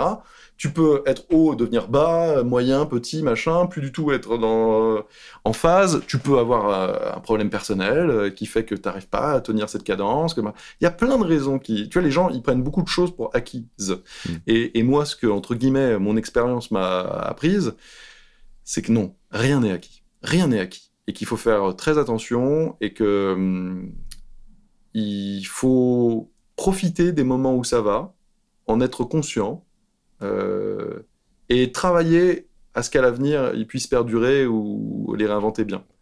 Si tu, une fois de plus, hein, si tu crois que t'es arrivé, euh, t'es foutu. Si aujourd'hui je me dis, hey, ça marche bien, ouais, il y a plein de vues et machin, super, je suis foutu. Et donc, euh, fais-moi confiance, et ceux qui m'écoutent, c'est pas du tout ce que je me dis, bien au contraire. Hmm. Donc c'est un, c'est un process. Hmm. Euh, tu as écrit un livre oui. sur un qui s'appelle AHL. Tout à fait. Euh, je, voudrais, que tu parles de, de, qui est, qui est ce, ce, monsieur et pourquoi est-ce que euh, tu as été inspiré d'écrire un livre sur lui? AHL, je ne vous mets pas son petit mot, mais il est là, effectivement. Eh ben, dans la même idée que ce que j'exprimais tout à l'heure, qui était la reconnaissance avec mes viewers, AHL, donc Alain Hugues Lacour, c'est la personne qui m'a inspiré et qui m'a donné envie de faire ce métier. C'était euh, le rédacteur en chef euh, de Joypad à une époque, de Console Plus euh, à une autre époque, etc. Et je pense que c'est quelqu'un qui a beaucoup apporté à ce média de l'actualité du, du, jeu vidéo en France. C'est quelqu'un qui a eu deux vies. Et c'est ça qu'on voit vraiment dans le livre. Les gens le connaissent sur sa facette jeu vidéo, mais en fait, la moitié de sa carrière, ça a été dans la musique. Il a travaillé avec Demis Roussos, il a travaillé euh, avec euh, Ennio Morricone, euh, il, a travaillé avec vraiment des grands noms. Il, avait un groupe de musique aussi, il a croisé Johnny Hallyday. Il y a des petites anecdotes assez croustillantes d'ailleurs à, ce sujet. Donc c'est quelqu'un qui vient d'une autre industrie, et qui a apporté bah, un petit aspect de cela. Par exemple, c'est le premier qui a fait des trombinoscopes et qui a quelque part un peu mis en avant les rédacteurs. Ou avant, ça n'existait pas vraiment. Et du coup, créé euh, bah, euh, des personnalités. Et en fait, l'époque de la presse papier de ce moment-là, Joypad, euh, console plus des années 90, on va dire tout, tout début des années 2000, moi, ça me rappelle un peu l'époque des youtubeurs d'aujourd'hui, en vrai ou Twitcher, enfin, en tout cas des, personnalités euh, médias. Parce que, bah, en fait, on suivait un magazine, mais on suivait aussi une personnalité. On savait qui avait derrière la signature, et chacun avait un style assez singulier parfois. Hein. Il y avait des rédacteurs que t'aimais bien, des rédacteurs que t'aimais moins bien. Il y avait des petites rivalités aussi euh, gentillettes euh, entre les différents magazines, qui parfois dans les éditos, dans les courriers des lecteurs, s'envoyaient des petits trucs, etc. Il y avait une espèce de bouillonnement comme ça, qui à un moment a été complètement lissé, aseptisé. Il y avait même plus de signature euh, en bas des articles. Je sais pas qui écrit. bon, bah, ok, tu vois. Et, lui, il a apporté ça. Et donc, j'ai eu la chance de, de, bah, de, rentrer dans ce, dans ce métier. J'ai eu la chance, des années après, de, de le rencontrer. J'ai eu la chance, dès que j'ai pu, tu vois, à l'époque de Gameblog, c'est de le contacter et lui dire Ah, HL, tu veux pas qu'on travaille ensemble? Parce que lui, il était à la retraite à ce moment-là. Euh, tu, tu, veux pas revenir, vas-y Parce que je l'avais invité avec le reste de l'équipe euh, pour un podcast, justement. Moi, j'étais comme un fou, quoi. Et je lui ai dit derrière ça, je lui ai fait Attends, Alain, vas-y, toi, es toujours, tu continues à jouer, on est d'accord Bon, il a, du, il a du bagou, il a de la gouaille, etc. Boum Et au fur et à mesure, bah, euh, aussi, il y a une amitié qui est née, et, voilà, c'est devenu quelqu'un qui, est devenu proche. Et donc un jour, je lui ai proposé, et puis on, faisait des émissions ensemble, et on parlait beaucoup, beaucoup en off, et il me racontait sa vie. Et c'est un peu ce que je te disais sur le monde de la musique, ce que tout le monde ne connaît pas. Et je faisais, Alain, c'est romanesque, c'est romanesque, t'as eu deux vies, c'est un truc de fou. Et un jour, j'ai fait, euh, tu veux pas qu'on... Ça te dirait quand même euh, On pose ça sur papier, j'écris ta bio. Il m'a fait, je fais, attends, vas-y, fais-moi confiance et tout. Et boum, ça y est, c'est parti son mariage, c'est la première télé-réalité de France. Parce que c'est une époque, euh, années 70, euh, beatnik et compagnie, son mariage a été télévisé, en direct. C'était le premier mariage télévisé en France. Non mais il y, a des anecdotes de fou, de fou. Ce mec a plusieurs vies et, vraiment il est génial et donc euh, bah, encore aujourd'hui il est fréquemment sur la chaîne, etc. Et donc pour moi c'était une manière aussi de le remercier. Euh, de lui témoigner mon affection et euh, de laisser une, trace tangible aussi de, de ce qu'il a apporté, je trouve, à, ce média et que les gens apprennent à, mieux le connaître d'une certaine manière. Moi, quand j'aime les gens, euh, je leur dis et, je leur montre et voilà. On a beaucoup parlé du jeu vidéo et de la passion. C'est une question un peu étrange, mais aujourd'hui, tu vois, toi, tu as, ta chaîne YouTube, tu es papa, tu as plein de choses à faire, tu es occupé. Qu'est-ce que ça t'apporte aujourd'hui, le jeu vidéo? En, dehors du boulot Qu'est-ce que ça t'apporte d'un point de vue personnel? À, quoi est-ce que tu penses que ça sert dans la vie des gens si, comme tu lis, il y a encore des gens qui ont euh, euh, entre 25 et 45 ans, qui, qui, continuent à jouer, qui continuent à te suivre, qui continuent à, vivre euh, cette idée-là? À ton avis, qu'est-ce qu'ils en tirent et qu'est-ce que toi t'en tires d'un point de vue personnel? Premièrement, je dirais que, et moi c'est ce qui me fascine encore aujourd'hui, et ce qui me permet de ne pas être lassé ou pas être blasé, je trouve que c'est l'industrie qui se renouvelle le plus. C'est jamais pareil. C'est jamais pareil. Il y a des cycles de nouvelles machines. Ces nouvelles machines apportent de nouvelles technologies. Ces nouvelles technologies permettent d'avoir des jeux toujours plus spectaculaires, toujours plus immersifs. Le média du jeu vidéo n'a cessé de croître et donc intègre des personnalités différentes. Cette différence permet d'avoir aussi des jeux sur la scène indé, par exemple, extrêmement euh, euh, singulier, euh, séduisant, euh, on les aime ou on les aime pas, tu vois, là c'est vraiment purement subjectif, mais voilà, ça apporte cette palette, cette coloration-là que je trouve vraiment géniale. Donc déjà il y a ça. Et puis ensuite, bah, vraiment à titre personnel de joueur, moi j'aime m'immerger dans ces mondes-là, quoi. C'est vraiment une une respiration. J'aime. C'est pour ça que moi je suis plutôt clairement, hein, ça je l'ai jamais caché, mais c'est plutôt les jeux action, aventure, narration qui me plaisent. Parce que moi, ce que j'aime dans le jeu vidéo, c'est qu'on me raconte une histoire. C'est j'aime plonger, être le, personnage là d'une histoire qui me dépasse. Euh, euh, moi, par exemple, moi je suis, moi je suis un joueur assez contemplatif et lent. Euh, c'est-à-dire, je fais beaucoup de mouvements avec ma petite caméra, genre, tu vois, dans un God of War, par exemple. Tu vois, on est dans les cavernes, je regarde, c'est magnifique. Je suis le genre de mec euh, qui va aller se mettre euh, contre une texture et la regarder et faire ah, c'est quand même très joli et tout, tu vois. Apprécier le travail des, des, développeurs, tu vois, dans un Last of Us, tu rentres dans une pièce, t'as une bibliothèque, t'as des bouquins, machin, je vais aller regarder les différents bouquins, je vais essayer de regarder et tout, voir euh, peut-être les petits clins d'œil, des choses, machin, pour comprendre l'histoire, la méta-histoire, qu'est-ce qui a pu se passer avant, qu'est-ce que les développeurs ont voulu y mettre comme élément et tout ça. Donc ça, c'est plutôt ma typologie de jeu. Et, quand je suis là-dedans pour les meilleurs jeux, et je trouve vraiment, je ne fais pas partie de ceux qui disent c'était mieux avant. Avant, c'était super. J'ai des souvenirs incroyables de la Super Nintendo, de la NES, de la Mega Drive et tout, même si moi j'étais plutôt Nintendo. Hein. Euh, j'ai des souvenirs incroyables. Mais aujourd'hui, je trouve qu'on a des valeurs de production qui sont mais stellaires et euh, les meilleurs jeux, tu vois, je pense à un The Last of Us Partout par exemple, oh, émotionnellement, ce que ça m'a fait ressentir, euh, la trace que ça m'a laissé, tu vois, mais c'est ça qui m'importe vraiment. Par exemple, tu vois, je pourrais très bien dire du bien d'un jeu qui a des faiblesses à partir du moment où, plusieurs jours après l'avoir fini, le jeu il vit en moi. Tu vois, il est là, il est présent. Je pense par exemple à Final Fantasy XV. Final Fantasy XV, c'est un jeu qui a eu un développement extrêmement chaotique. Ça se ressent vraiment dans le jeu. Il y a plein de carences, etc. Pas de problème. Ouais, mais cette aventure avec ces, mecs-là, ce groupe de potes, ces derniers plans, cette euh, conclusion, cette... Oh elle m'a donné des frissons. Enfin, vraiment, je j'ai pas parlé pendant plusieurs minutes après, j'y réfléchissais, on en parlait avec des potes, machin. Enfin, voilà, bah, moi, ces jeux qui me transportent, qui me font vibrer à l'image d'un bon livre ou d'un bon film, c'est ça que je recherche. Et j'en trouve toujours euh, très régulièrement, donc je suis super ravi. Et il y a plein de jeux que j'attends, et donc bah, je kiffe en fait. Je prends du plaisir, tout simplement. Et tu, et tu continues à, avoir ce même niveau de, de passion, je sais pas, pour les films, par exemple. Moi, par contre, j'ai l'impression qu'il y avait une époque où les séries télé, hmm. c'était le truc le plus cool au monde. Ah oui, les séries télé, c'est cool. Mais toi, il y avait une époque où c'était, euh, je c'était une partie de ma vie importante, comme on le disait tout à l'heure pour les jeux vidéo. Tu vois, c'était une partie de ma vie où, je, hmm. où j'avais envie de voir. Et aujourd'hui, j'ai l'impression que c'est juste un, devenu un divertissement. J'ai l'impression que j'ai perdu une partie de, de, la passion que je pouvais avoir. Probablement pas de la faute des séries, tu vois. C'est peut-être moi qui ai, qui vieilli et qui est plus d'autres choses dans ma vie qui font que finalement j'ai moins de place tu vois, pour ces éléments-là. Mm. Je me demande si toi, et, tu vois, le jeu vidéo, il y, a, un petit peu ce côté-là. Je pense que pour certaines personnes, ça peut devenir un élément qui était pendant une période de ta vie, quand tu étais plus jeune, vachement important et qui reste quelque chose que, que, tu, que tu as avec toi, mais tu perds une partie de, de, la passion que tu pouvais avoir. Et toi, ce qui est fou, c'est que cette passion, tu l'as tu l'as toujours en fait gardée au même niveau, euh, euh, malgré le fait que tu as eu encore probablement plus de, de temps et tu as joué à plus de jeux que la majorité des gens, vu que tu l'as fait professionnellement et donc forcément, tu as, eu l'occasion d'explorer plein de trucs. Et je ne sais pas exactement, ma, question est un peu étrange, mais je veux revenir, c'est que pas mal de gens, tu as l'impression qu'au fil du temps, leur passion pour les éléments vont s'estomper. Tu, tu, tu ressens plus mm. les choses de manière aussi intense mm. que tu ressentais précédemment.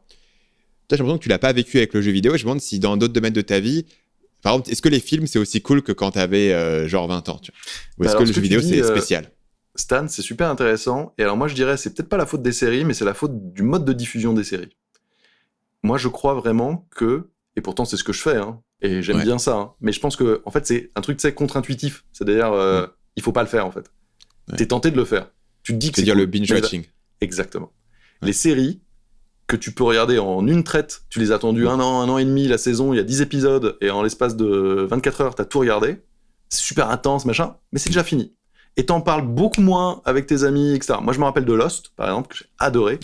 Pendant des années avec mes potes, boum, on se retrouvait tous les matins, et on faisait alors, t'as vu l'épisode? Ah ouais. Alors ce qu'on faisait, c'est qu'on attendait qu'il y en ait deux, trois, et là on se les matait. Du coup, ça créait encore plus d'attente et machin. Et tu vois, ce que fait Disney Plus me paraît euh, plus intéressant. Et, je trouve que par exemple avec WandaVision, ils ont eu un, une hype et je dirais aussi Game of Thrones plus forte probablement que si tout était tombé d'un coup. Tu vois, parce que mm. du coup, t'as le temps d'en parler, t'as le temps de te poser des questions, t'as le temps de réagir, etc. Donc ça c'est pour l'aspect série. Je suis d'accord avec toi. Il y en a qui m'ont bien plu. Euh, je sais comment elle s'appelle?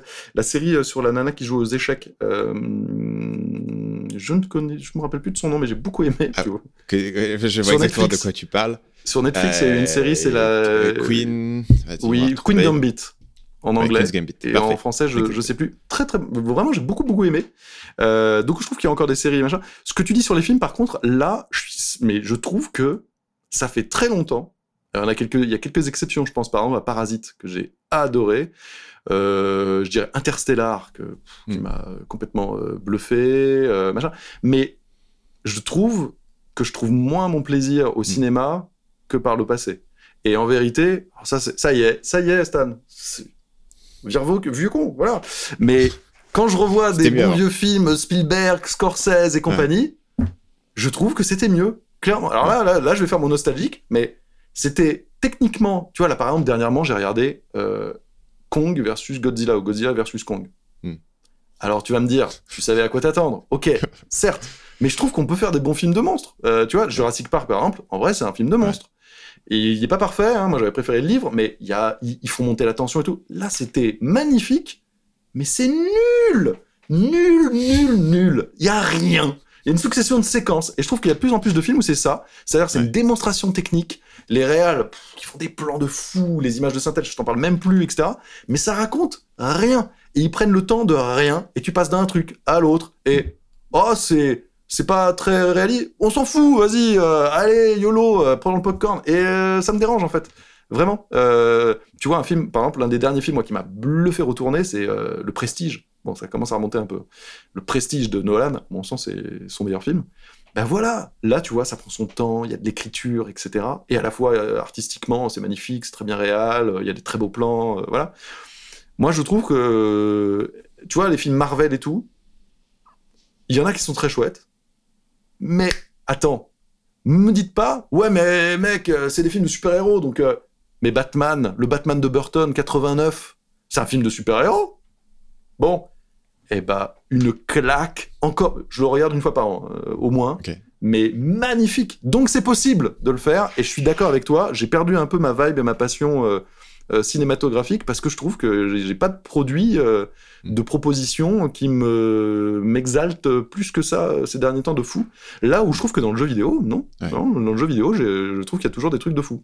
Parce que le jeu vidéo se débloque des capacités techniques et développe mm. des trucs qu'il peut faire et, et mm. potentiellement aussi, je pense que le fait que le, marché du jeu vidéo se soit tellement étendu pendant la période où, toi, tu as été actif, fait que maintenant, il y a beaucoup plus de, il y a beaucoup plus d'acteurs. Tu parlais du jeu indé, etc. Mais fondamentalement, c'est des, trucs qui pouvaient pas exister à une certaine époque.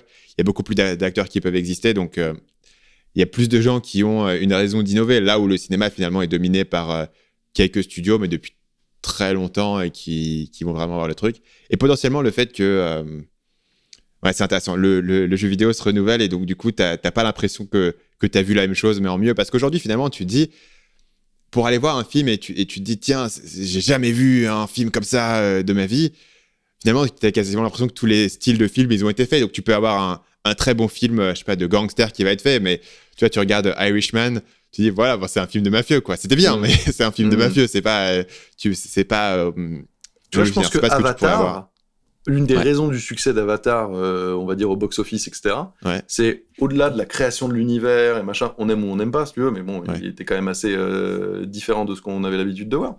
Euh, bah, il était conjointement avec une rupture technologique, la 3D. Alors mm. moi, j'ai jamais trop aimé ça, les trucs 3D, le fait qu'il n'y ait mm. plus vraiment, je le pleurerais pas. Mais c'est vrai que dans ce film-là, c'était quand même bien fait, ça mm. apportait une chose, etc. Et je pense qu'il y a beaucoup de gens qui ont été bluffés, et il y avait cette sensation d'immersion. Et ben, en vérité, c'est très rare dans le cinéma tu vois, enfin, il y a eu le, le noir et blanc. Bah, c'était le cas, par exemple, avec Jurassic Park, tu vois. Jurassic Park, c'était aussi une innovation technologique. Évidemment, bien sûr. Et le jeu vidéo, en fait, bah, réinvente sa caméra, d'une certaine manière, ou son art, tous les 6-7 euh, ans. Et tu as des ruptures technologiques qui hmm. font que, en vérité, hein, j'aime vraiment beaucoup ce jeu-là.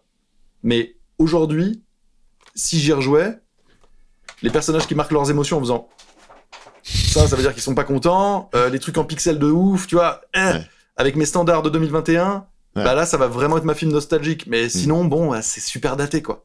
Euh, mm. Alors qu'un film, alors que Jurassic Park, qui a une bonne vingtaine d'années, je pense, euh, facile. Ça va, hein, ça passe crème. Hein. Mm. Les effets spéciaux, ok, ils sont un peu. Enfin, il y a mieux maintenant, mais enfin, ça va, c'est pas ridicule.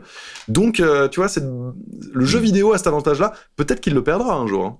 Peut-être qu'à un moment, le jeu vidéo va devenir aussi très euh, comme le cinéma, euh, dominé par des gros blockbusters, avec moins de créativité. Et ce jour-là, ce sera pas très rigolo. Mais on n'y est pas encore. Ouais. c'est drôle. C'est difficile de. C'est plus difficile, on va dire, de se blaser du jeu vidéo que du cinéma ou des séries.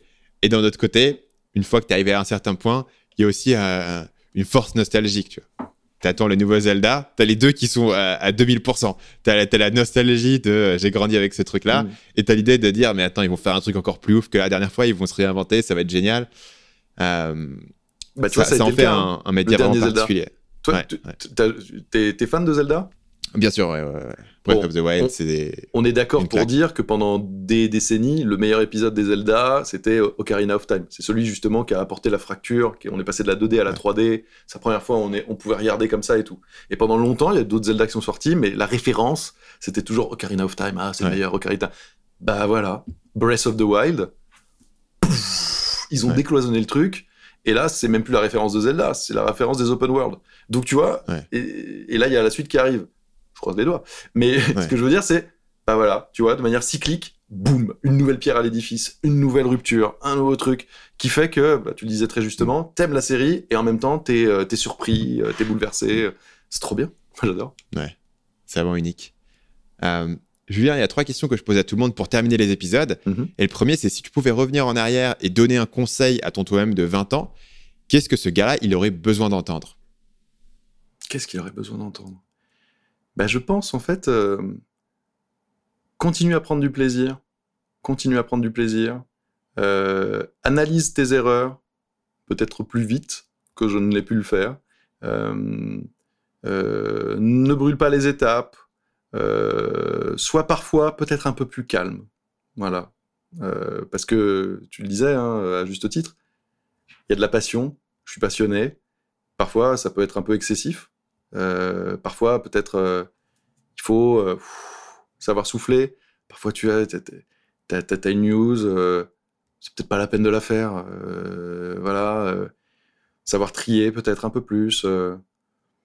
Mais globalement, ouais, je dirais, ce que j'essaie de m'imposer toujours, c'est garde ton authenticité, avance, avec respect, avec, avec envie. Garde cette envie-là et, et transmets-la et essaye de donner euh, aux gens un maximum de plaisir comme toi tu en prends, parce que n'oublie pas que c'est grâce à eux que tu es là. Et tu penses qu'il y a des moments où tu as vécu le risque de perdre cette passion, cette authenticité?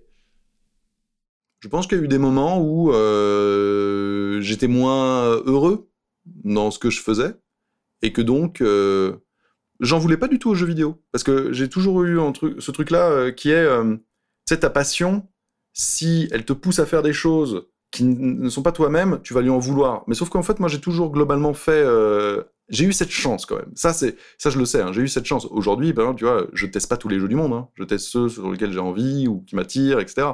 Euh, et globalement, depuis même l'époque de Joypad, ça a toujours été un peu le cas. Euh, souvent, je venais voir le rédacteur en chef, lui disais, moi, j'aime bien ce jeu, ça serait possible de faire le test? Et parfois c'était oui, parfois c'était non, mais mais voilà. Ouais, ne jamais en vouloir à sa passion, ce serait trop dommage. Il y aurait trop de choses qui seraient perdues en fait. Euh, donc, euh, non, res- respectez ça, ouais. Mais oui, euh, après, soyons honnêtes, il y a des jours et il y a eu des moments dans ma vie, dans ma carrière, plus heureux que d'autres. C'est certain. Et, et dans un parcours, il y a des hauts et il y a des bas.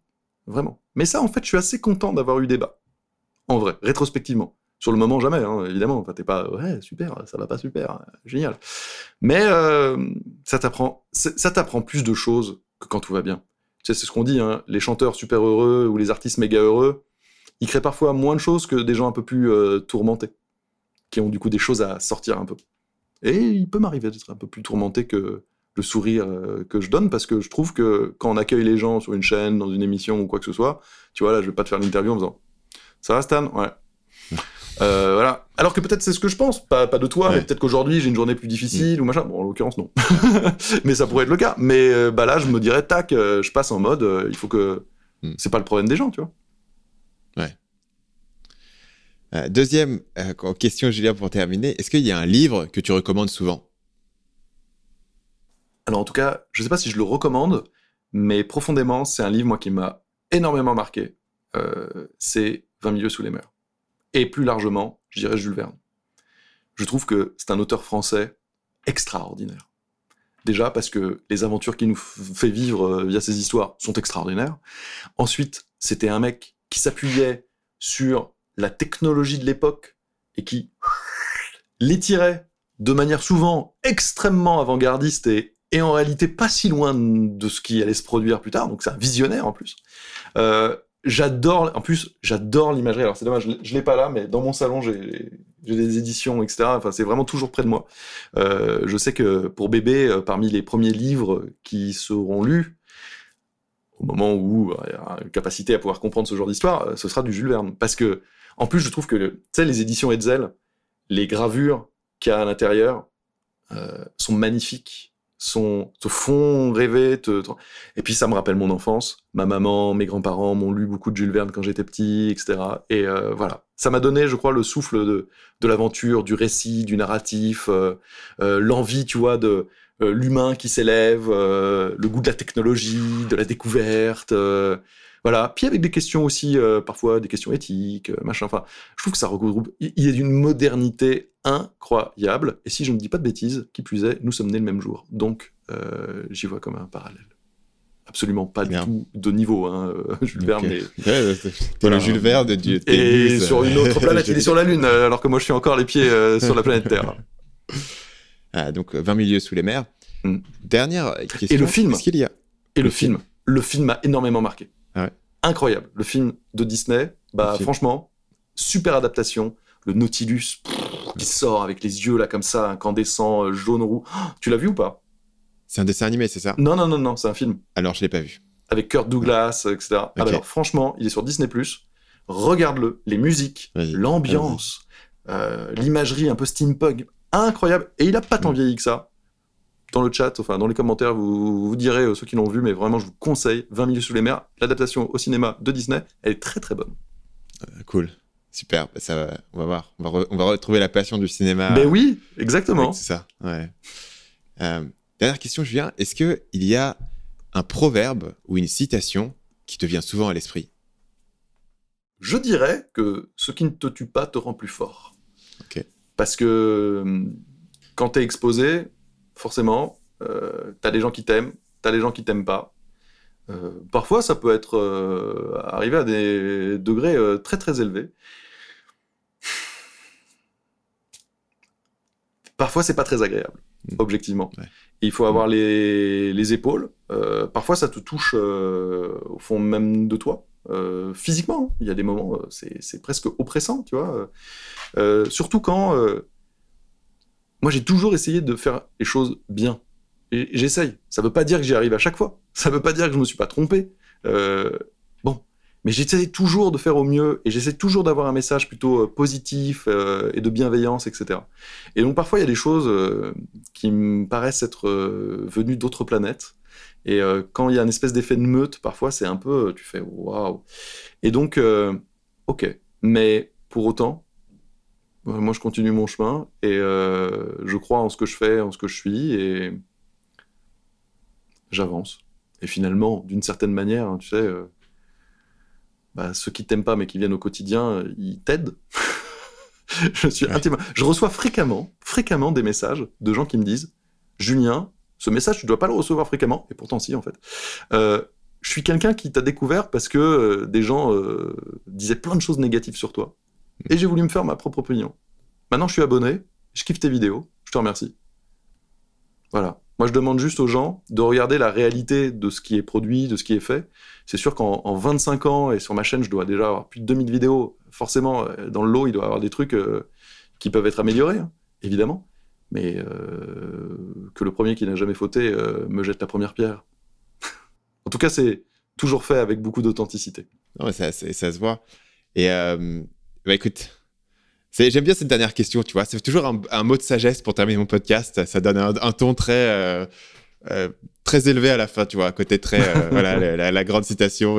On cite du Nietzsche, tu vois. On n'a pas, on n'a pas cité du tout de, de, philosophe, mais là c'est beau. Alors la mienne, elle va, elle va pas super, elle vole pas des masses hein, mais c'est ça, tu vois. On a, on a un, un, mot de sagesse sur la fin, on a un recul, etc. Je suis vraiment content de cette question. Je, je me jette, je, je, jette des fleurs à mon propre format, mais je suis content de cette question euh, qu'on a à la fin, que j'ai en plus littéralement depuis, je pense, les premiers épisodes. Euh, je les ai jamais changés, mais elle marche, tu vois, ces questions. Et toi, ce serait quoi?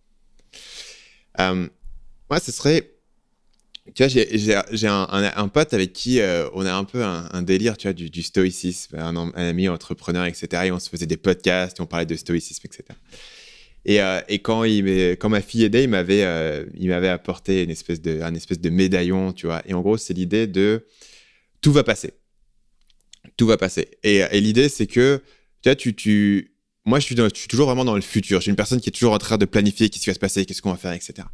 Et donc, tu as cette idée où euh, tu planifies des problèmes. Et en fait, ce problème, il va, il va, il va prendre un, élément démesuré. Mais en fait, tu te dis, si ce problème, il, se produit, concrètement, ce qui va se passer, c'est que je vais traverser le problème et je vais en ressortir de l'autre côté, tu vois. moi, je, commence dans ma tête à me dire, ok, mais si ça se passe, c'est fini, tu vois. Si j'ai cette merde qui se passe dans mon business, ben en fait, c'est dead. Mais en fait, pas du tout. Il y a plein de trucs pires qui se sont passés et on a toujours pu traverser. Et ce, que, ce qui est drôle, c'est que moi, je suis une personne ultra stressée. Tu vois, récemment, je, je, voyageais 24 euh, heures de vol avec toute ma famille, etc. Je suis une personne anxieuse des voyages. Et dans le voyage, il nous arrive une merde. Ils ont perdu un de nos sacs. Et en fait, quand le truc arrive, je suis trop zen, je suis ah vous avez perdu notre sac, ah bah merde, si jamais vous le retrouvez, renvoyez-le chez moi et puis euh, voilà, je vais racheter ce que j'ai perdu, tu vois. Mais avant de partir, je suis un stressé de la vie en disant mais il va se passer des trucs et ça. Mais quand le truc se passe, en fait je dis bah finalement c'est pas grave, ils ont perdu tu un déjà intégré quoi. c'est fou. Et donc du coup tu vois l'idée de tout va passer. Quand tu arrives à un truc mauvais, ou surtout quand tu anticipes un truc mauvais, c'est bien parce que ça, ça, te dit, bah en fait, fondamentalement, au pire, je vais passer euh, X heures compliquées euh, dans l'avion, ma fille va pleurer euh, et pendant, pendant 5 heures et ça va être compliqué, mais au bout de 5 heures, ça sera terminé. C'est que 5 heures de ta vie au final. Et en plus, ça se produit pas parce qu'elle a dormi mm. parfaitement. Et de l'autre côté, cette mentalité de toujours être dans le futur et toujours être dans l'anticipation de ce qui pourrait se passer mal fait que tu prends le risque de ne pas apprécier en fait ce qui se passe bien en ce moment. Parce que la mm. plupart du temps, les choses se passent bien, tu vois. Et le truc, c'est de te dire, bah, aujourd'hui ça se passe bien et finalement tu as passé tellement de temps à réfléchir à ce qui allait se passer dans le futur et toutes les merdes que tu allais avoir que tu as oublié d'apprécier euh, ce que tu avais en face de toi. donc je trouve que tout va passer. C'est un peu en, trois mots, tu vois, tu as, un, double usage pour les moments où ça se passe pas bien, euh, que, hmm. ça va, que tu vas t'en sortir. Et pour le moment où ça se passe bien, de dire, bah en fait, tu sais, ce moment-là, il va pas durer pour toujours. quoi. Il y a un moment où tu vas, où tu vas regarder en arrière. Et il y a une, il y a une excellente citation dans, dans le dernier épisode de la série The Office le personnage de Andy Bernard, qui a passé l'ensemble de la série à être nostalgique de l'époque où il était euh, à l'université et euh, de tous ses amis qui s'étaient faits, et qui maintenant, euh, dans le dernier épisode, est nostalgique de tous les amis qui s'est fait dans The Office, tu vois. Et il dit, mm. ça serait cool si, quand tu étais dans les bons vieux jours, tu pouvais savoir que tu étais dans les bons vieux jours. Parce que la passe tout son temps être nostalgique, c'est un gars qui est, qui est là-dedans, tu vois. Et ça, je pense que c'est c'est un truc qui est important. C'est-à-dire que tu vas un jour repenser à te dire, bah tiens, le départ de ma chaîne YouTube, c'était vraiment une aventure incroyable. J'ai mhm. fait le truc. Mais en fait, dans le quotidien, en tout cas, moi, dans ma personnalité, en fait, j'ai vécu ça en étant tac, tac, tac, vas-y, la prochaine vidéo, mon gars, on y va, on y va, on y va. Et à aucun moment, je me suis dit, ah ouais, en fait, c'est cool ce qu'on est en train de faire.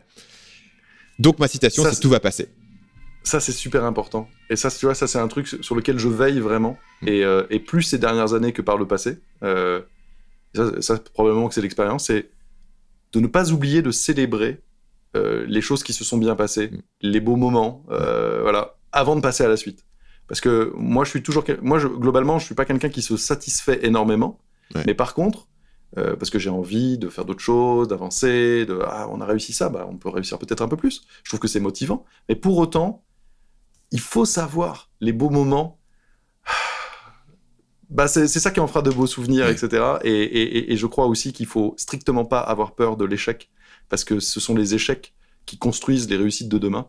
Hmm. Et, j'ai envie de dire euh, que en France, on a une espèce de phobie, souvent, pas tout le monde évidemment, mais de l'échec. L'échec est très mal perçu, l'échec est un peu stigmatisé. Les gens qui ont raté, ah, ils osent plus, ils se cachent, machin, etc. Hmm.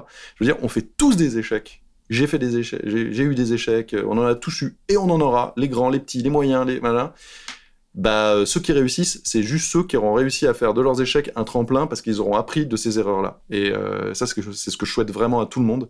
Et pour ça, il faut l'énergie de savoir toujours se redresser et, de croire aussi avec un peu de positivité à l'avenir et pas toujours justement être tourné vers le passé et dire hm, t'étais mieux avant, hm, machin, etc. Parce que sinon, pour moi, c'est la fin un autre mot de sagesse. Merci Julien d'être avec nous. C'était un plaisir de t'avoir sur l'émission. Merci Stan.